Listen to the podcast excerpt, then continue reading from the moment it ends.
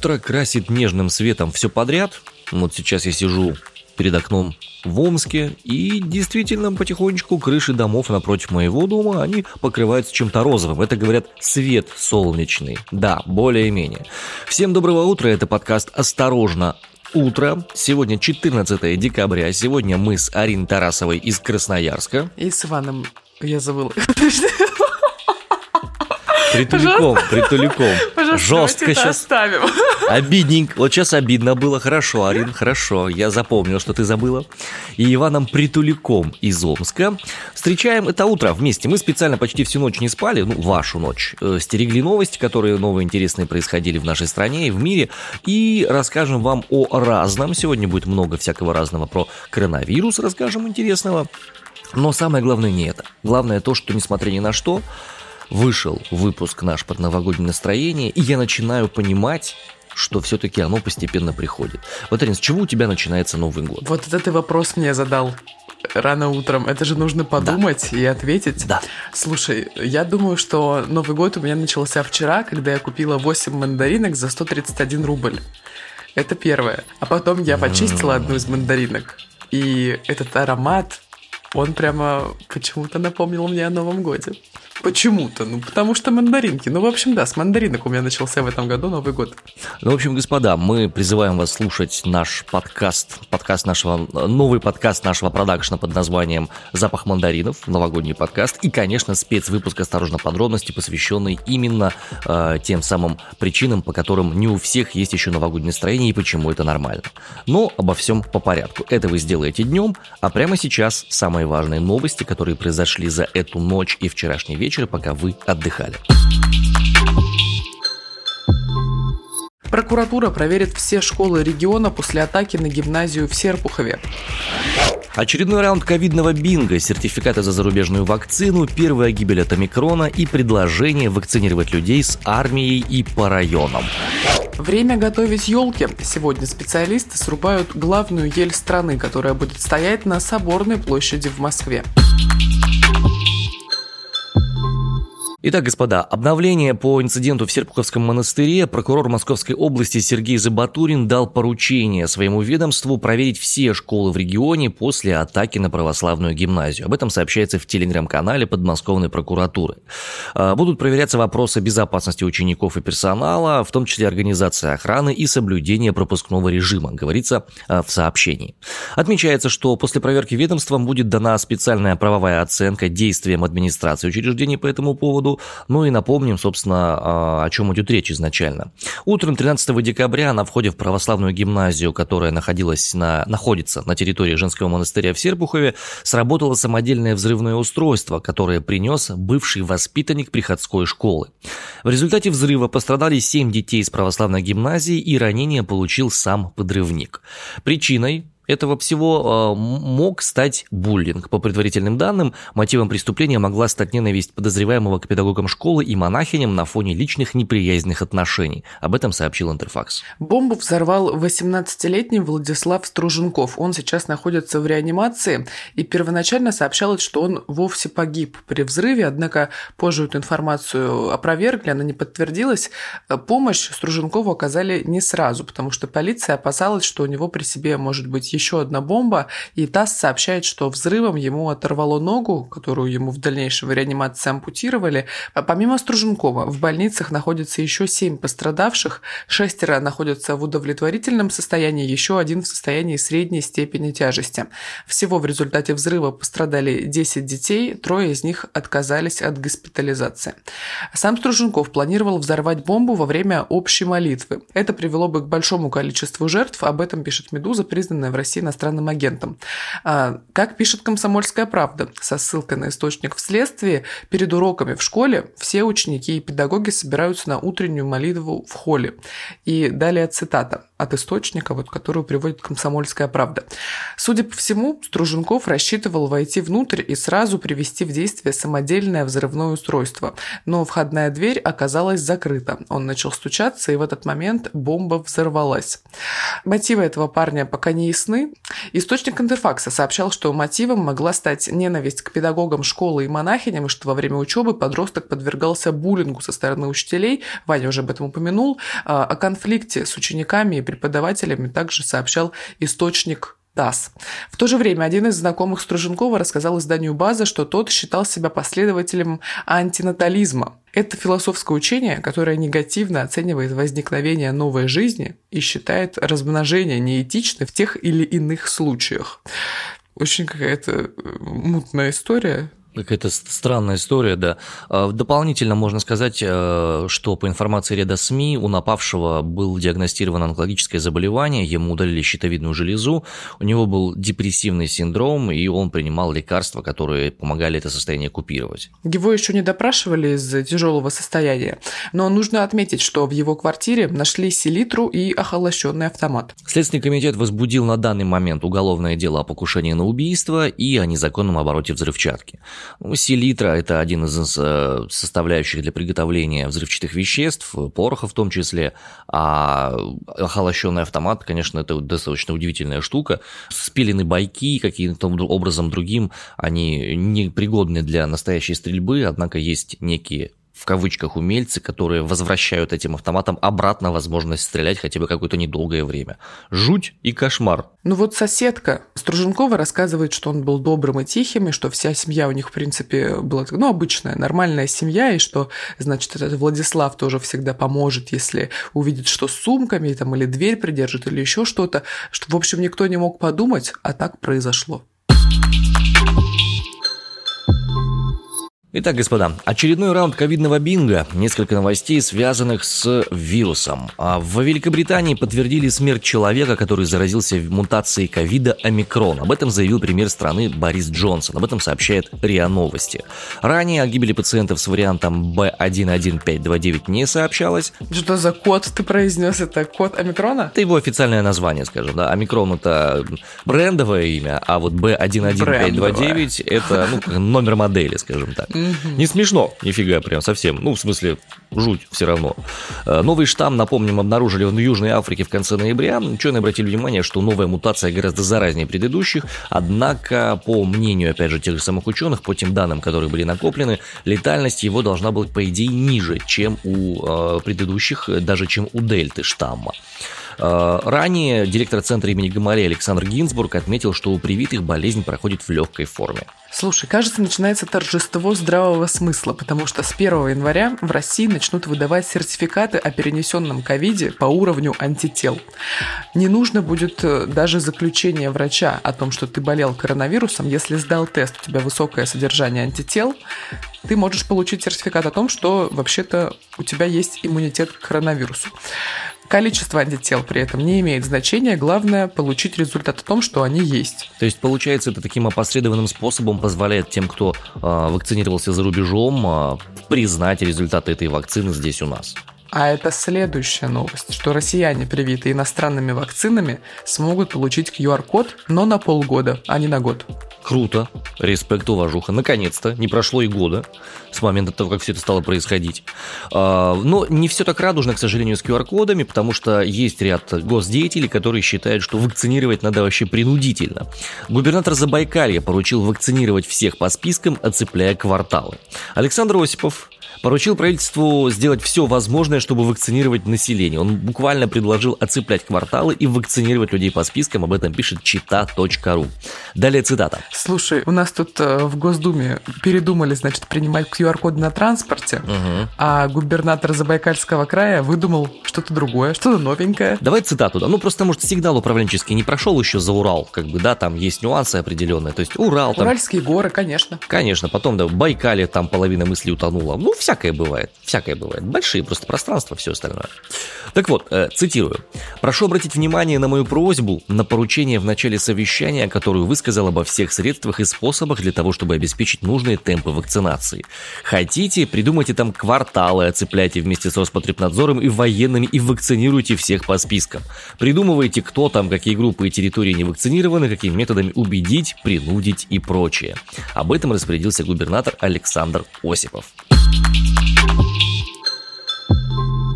Ну а сейчас токсичные новости от нашего спонсора Сорбента Пылесорб.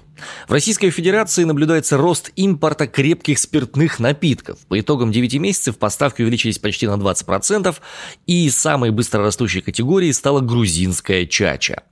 На мировом рынке, оказывается, сегодня образовался дефицит текилы, и напиток в основном уходит в Мексику и США. В России этот рынок небольшой, интерес к напитку только-только просыпается, а еще среди других наименований, которые вызывают большой интерес в Российской Федерации, это ром и джин, которые способствуют, так сказать, развитию текущих модных трендов. Ты посмотри, ты посмотри, на экзотику потянула. Угу.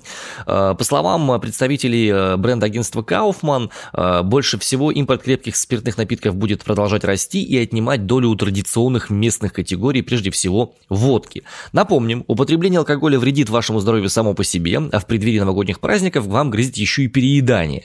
Но от интоксикации организма, как и от токсичных новостей, вам отлично поможет полисорб. Главный помощник от отравления, несварения и всего адского трэша, которым приходится интересоваться по работе.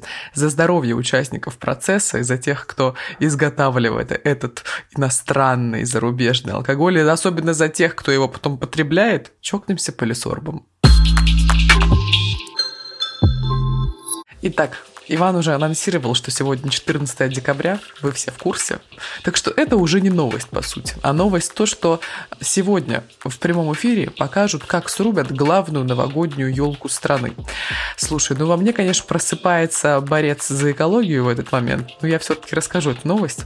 Сегодня, 14 декабря, зрители Москвы онлайн в прямом эфире смогут понаблюдать за тем, как специалисты срубят ель для украшения соборной площади. Дерево выбрали в Щелкове, ему 90 лет. Высота елки около 28 метров, а диаметр ствола 56 сантиметров. Ну а в размах нижних ветвей ель примерно 10 метров. Традиционно праздничное дерево доставят в Кремль на специальном автопоезде, за рулем которого будет Дед Мороз. Трансляция начнется в 11 по Москве, если кому-то интересно, можно посмотреть. Это какое-то, какая-то дикость Зачем срубать ель, которая 90 лет? Пусть она себе растет. Я тоже не врубаюсь. Вообще непонятно. Это же, это же красота безумная. Она же, она же волшебная, настоящая прямо. Сколько? 10 метров? В 10 метров это только размах нижних ветвей. Обалдеть. Обалдеть. Прямо... Ее же... Ты посмотри, подумай просто. Она простоит какое-то время там, да? Ну, не знаю, месяц, полтора. И все. Ну и по сути-то что с ней дальше? Ее выкинут. 90-летнюю ель.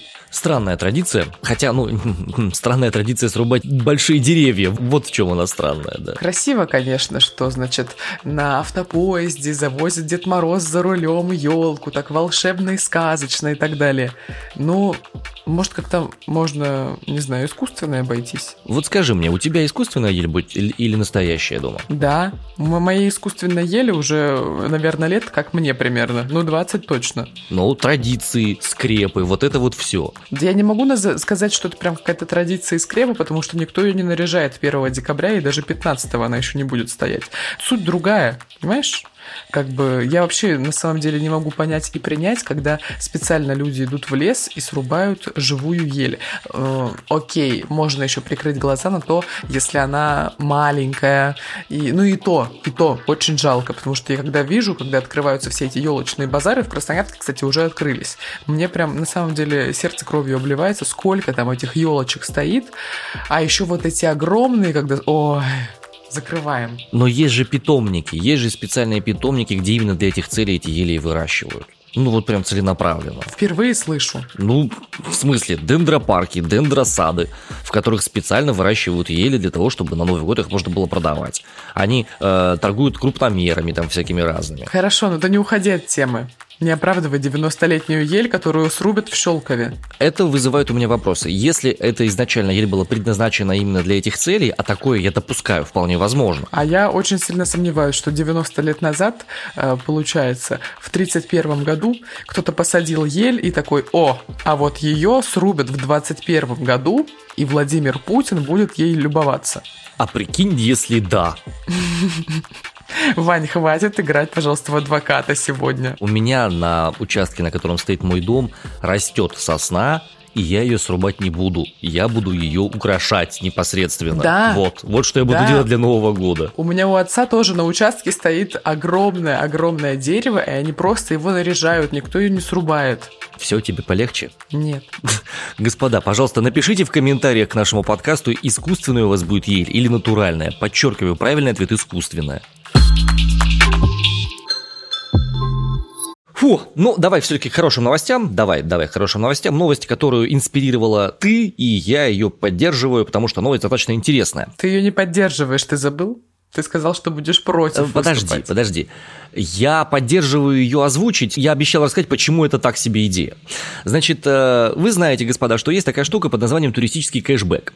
Это достаточно непрозрачная и сложная система, каким образом можно получить часть денег обратно, если вы потратили их э, определенной картой на определенные курорты на территории Российской Федерации. Ну да, короче, если вы путешествуете внутри России и платите за это картой МИР, тогда вы получите какой-то процентик обратно до 20 тысяч рублей на карту может вернуться. Совершенно верно, да. А, И фишка в том, что буквально вчера сказали о том, что продлевается эта программа и на будущий год. Да. Ты пользовался хоть раз? Я пробовал, не получилось. А я ни разу не пользовалась, сейчас расскажешь, как это делать. С 18 января 2022 года путешественники могут оплачивать проживание в гостинице или путевку по России картой МИР и вернуть 20% от стоимости, но не больше 20 тысяч рублей.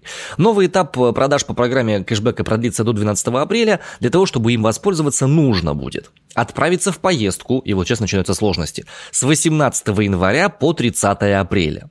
В круизы, если вы собираетесь, по России, э, с начала навигации по 1 июня. Я прошу тебя, представь круиз по России. Енисей. Енисей, Северное море, Обская губа, Иртыш. Ну, Енисей, да, ходят здесь лайнеры, они ходят до Дудинки и обратно по Енисею. Но я вот под круизом себе представляю нечто другое, Ну, например. Я тоже, честно говоря, под круизом себе другое представляю. Может быть, как-то на поезде в круиз отправиться, может, по Транссибу в одну сторону, в другую сторону. Но по это времени круиз, будет так же. это не круиз, это вояж. Вау! а вот круиз- Вау! Век живи, век А учись. вот круиз, Ну-ну. знаешь, не знаю даже, где бы, где бы по России отправиться в круиз. Ну вот в голову пришел Байкал, Ну но да. это не столько как бы то и круиз на самом деле может быть. Ну хотя Байкал может и подойти. Это скорее заплыв такой своеобразный, да? Ну Жу- да, ну в общем, а, у меня ассоциация с круизом – это исключительно европейские а, водные ванны, скажем так. Так вот, давай я все-таки расскажу тебе. Если ты в Европу поедешь, то ты не получишь кэшбэка, поэтому давай-ка сиди тут и вот кэшбэч здесь. Для того, чтобы произошел у вас кэшбэк, необходимо сделать следующее. Во-первых, необходимо зарегистрировать карту МИР в специальной бонусной программе.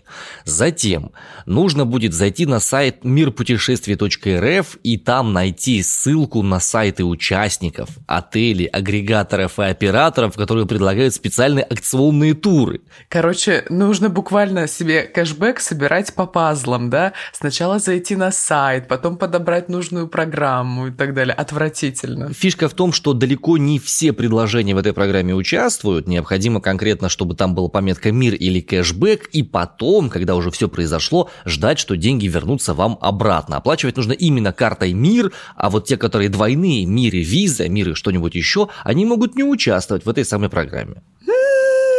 Кошмар. Ты знаешь, э, я тут э, делала косметический ремонт своим зубам, получается, в начале декабря, в конце ноября и так далее.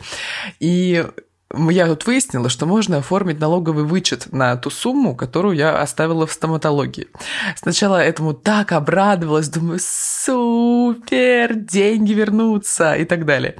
А потом я начала думать, что для того, чтобы оформить этот налоговый вычет, мне придется наверняка не раз сходить в налоговую, написать наверняка не одно заявление и так Конечно, далее. Я пока конечно. что ожидаю свой последний чек из стоматологии, но мне уже плохо от всего процесса, который может меня ожидать. Арин, Я не уверена, что я хочу вообще этим заниматься. Мне нужен налоговый консультант, пишите в комментарии. а после 30 так проводишь почти каждый день. Но у меня еще 8 лет. Так что наслаждайся, пока это не так. Вот. Из интересного, по результатам этой программы оказалось, что воспользовались ею всего 5% из тех туристов, которые путешествовали по России. Ну, выплатили они нормальную сумму такую. Они выплатили полтора миллиарда из восьми запланированных. И причем далеко не всем. А, а где еще шесть с половиной? Не, ну перенесли на будущие года, а, вот на это вот на все. Да, думаешь? Как сказали там. Угу. А, почему народ не очень пользуется? Потому что, во-первых, не у всех есть э, карта МИР, во-вторых, народ жаловался, что они не знали, что эта возможность вообще есть, в-третьих, были жалобы, связанные с тем, что вот э, если предложение участвует в этой акционной программе, то у него завышенная цена на сумму того самого туристического кэшбэка. В итоге то на то и выходит как бы и, ну так себе, прямо скажем, удовольствие. Слушай, ну на самом деле, чтобы выбить денег от государства, нужно постараться, потому что я вспоминаю свой студенческий опыт, когда а, нужно было оформить э, повышенную стипендию. Ой, ну там тоже приходилось побегать с бумажками, но все-таки оформить удавалось. Бег с бумажками как особый вид олимпийских соревнований для Российской Федерации. Бег с бумажками.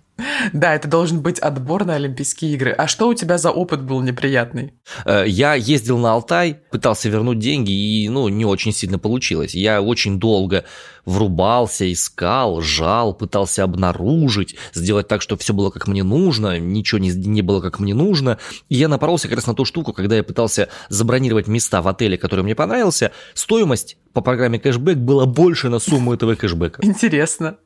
Ну вот у меня в этом году было четыре поездки по России. Я в январе съездила на Северный Кавказ, в марте на Байкал, в июле в Ергаке и в августе снова в поход на Кавказ. И... Ну, могла бы вернуть себе по пятерочке. Вот я и думаю, я же где-то прогадала, или это была бы просто больше головная боль? Мне кажется, второе. Слушай, ты, получается, на филфаке или на журфаке училась? На журфаке. На журфаке, да? То есть, а эконом-фак у вас был? Ну, конечно.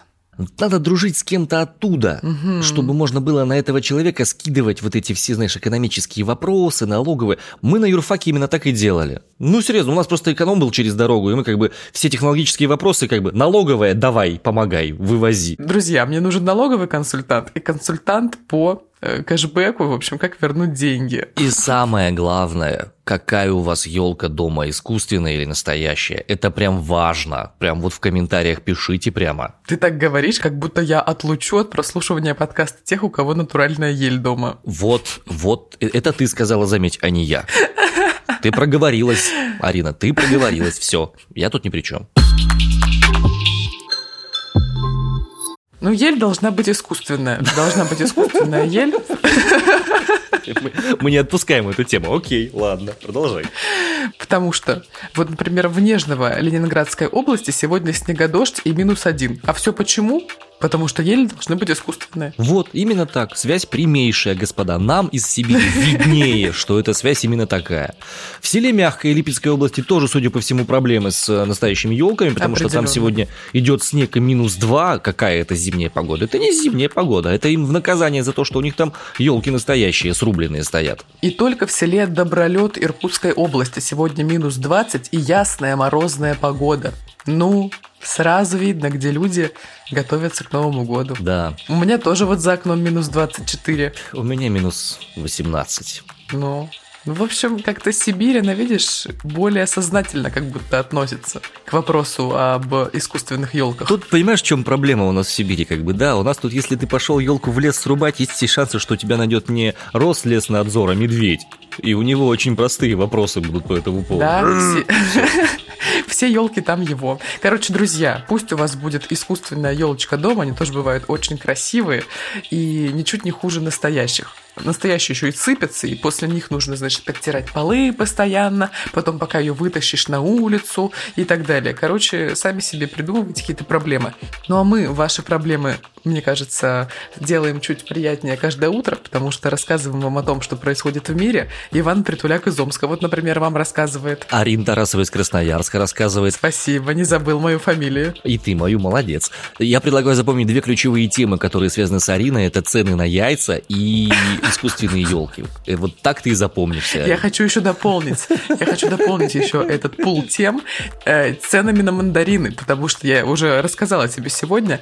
Я вчера зашла в магазин, купила 8 мандаринок, мандарины Марокко. И отдала за это 131 рубль. Все, третья тема. Цены на мандарины, я понял. Но это же ненормальная цена. Арин, ты живешь в центре России. До тебя от любой границы несколько тысяч километров. Что ты хочешь? Твои проблемы. Можно мне мандарин просто поесть, пожалуйста? Ну ладно, мандарины мы с вами обсудим завтра.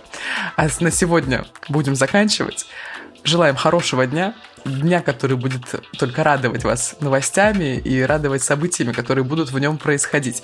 Приходите слушать нас на все площадки Яндекс Музыка, Apple подкасты, Spotify, YouTube, Google подкасты, CastBox и все другие. Мы выходим в 8.30 в Москве, стали немножко раньше появляться. Давайте этот год встречать каждый будний день вместе с подкастом «Осторожно, утро». До завтра. Адьюшечки.